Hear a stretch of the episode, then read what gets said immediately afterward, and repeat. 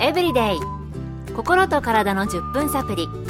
この番組はセブンス・デー・アドベンチスト・キリスト教会がお送りいたします。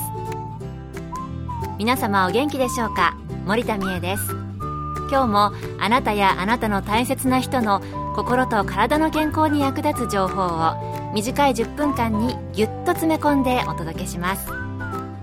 なおこの番組は健康情報番組で医師のアドバイスや治療に変わるものではなくすでに投薬を受けている方病院に通われている方はかかりつけの医師の指導のもとこの番組の情報も参考になさってください。あなたは脳の病気というとどんなイメージを持っていらっしゃいますか？今日のトピックは脳の動脈瘤です。今回は脳神経外科医師で、現在アメリカカリフォルニア州のロマリンダ大学院の研究室で研究中の岡田武先生のお話をお送りします。瘤とはコブという意味ですが、脳動脈瘤は発生の特徴から大きく2つに分けられます。1つは乖離性脳動脈瘤と言われるものです。これは何らかの原因で血管の壁が2つに裂けてその隙間に血液が入り込むことによって起こります。血管が裂けるので激しい痛みがあり溜まった血液により正常な血流が阻害されて脳梗塞になったり裂けた血管から血液が外側に漏れてくも膜下出血になることがあります。2つ目は脳状脳動脈瘤と言われるもので一般に脳動脈瘤といえばこの脳状脳動脈瘤のことを言います。こちらは脳の動脈にコブ状の膨らみができる病気です。症状はほとんどの場合ありませんが稀に大きな動脈瘤でまぶたを開ける神経を圧迫して片側のまぶたが下がったりすることがあります。また脳状脳動脈瘤は破裂することがありこの場合くも膜下出血となって激しい頭痛が生じます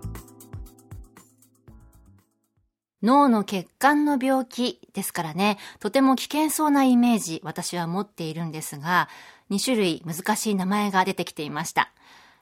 脳に動脈瘤ができてしまうと脳の中で出血を起こす可能性があるんですね。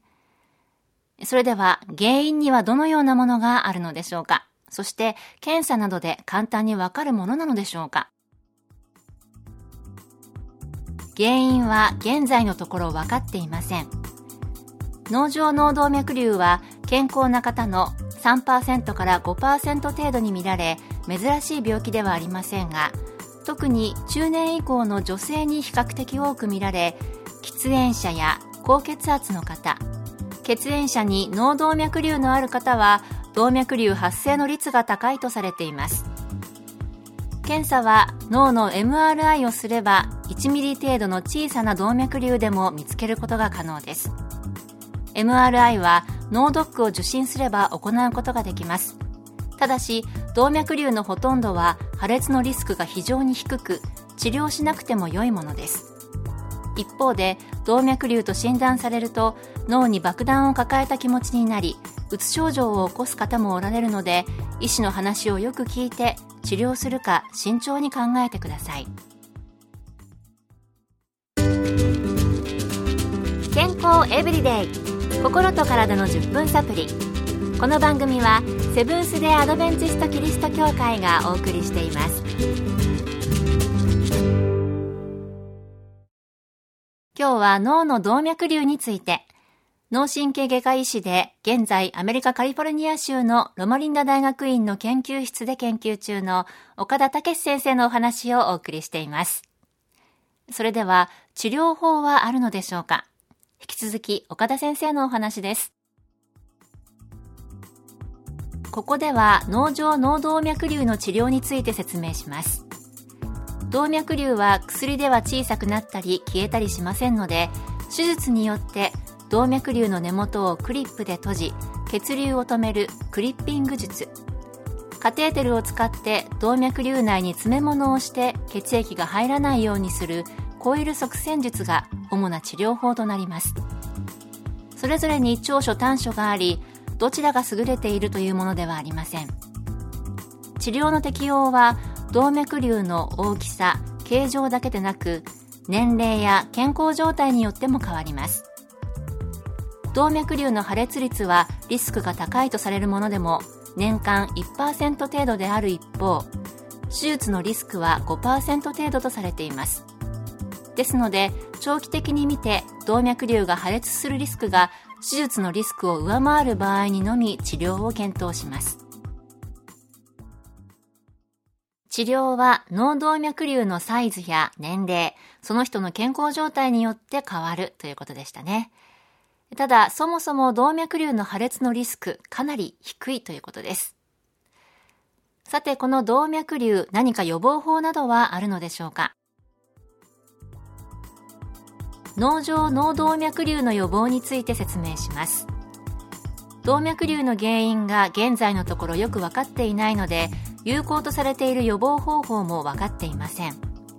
動脈瘤がある方で経過観察をする場合は破裂の予防のために喫煙多量の飲酒を避け高血圧があれば治療をします。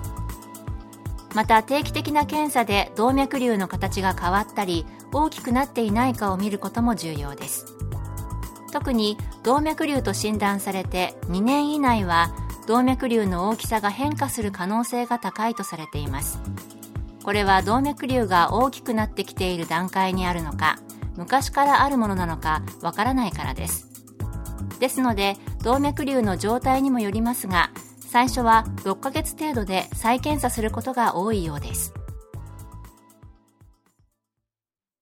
直接動脈瘤自体を予防する有効な方法は分かっていないようですが、喫煙、飲酒、高血圧は破裂の危険因子なので、これらの生活習慣を変えたり治療をするということですね。また、定期的な検査をしてチェックをすることも必要なようです。脳動脈瘤、破裂のリスクは少なそうですが、脳の病気ですから、検査などで見つかった人は過度に恐れずお医者さんとよく相談して対処することが必要ですね。今日の健康エブリデイいかがでしたか？ここで横浜市の亀の子山キリスト教会があなたに送る健康セミナーのお知らせです。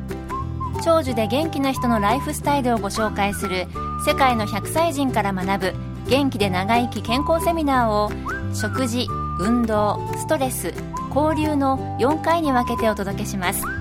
まず食事編。6月25日火曜日10時30分からセブンス・デ・アドベンチスト亀の子山キリスト教会で開催します。講師は看護師の山室敦さんと理学療法博士の山室ケイティさん。入場は無料です。詳しくは亀の子山協会健康セミナー亀の子山協会健康セミナーで検索。健康エブリデイ心と体の10分サプリこの番組はセブンス・デ・アドベンチスト・キリスト教会がお送りいたしました。それではまた。Have a nice day!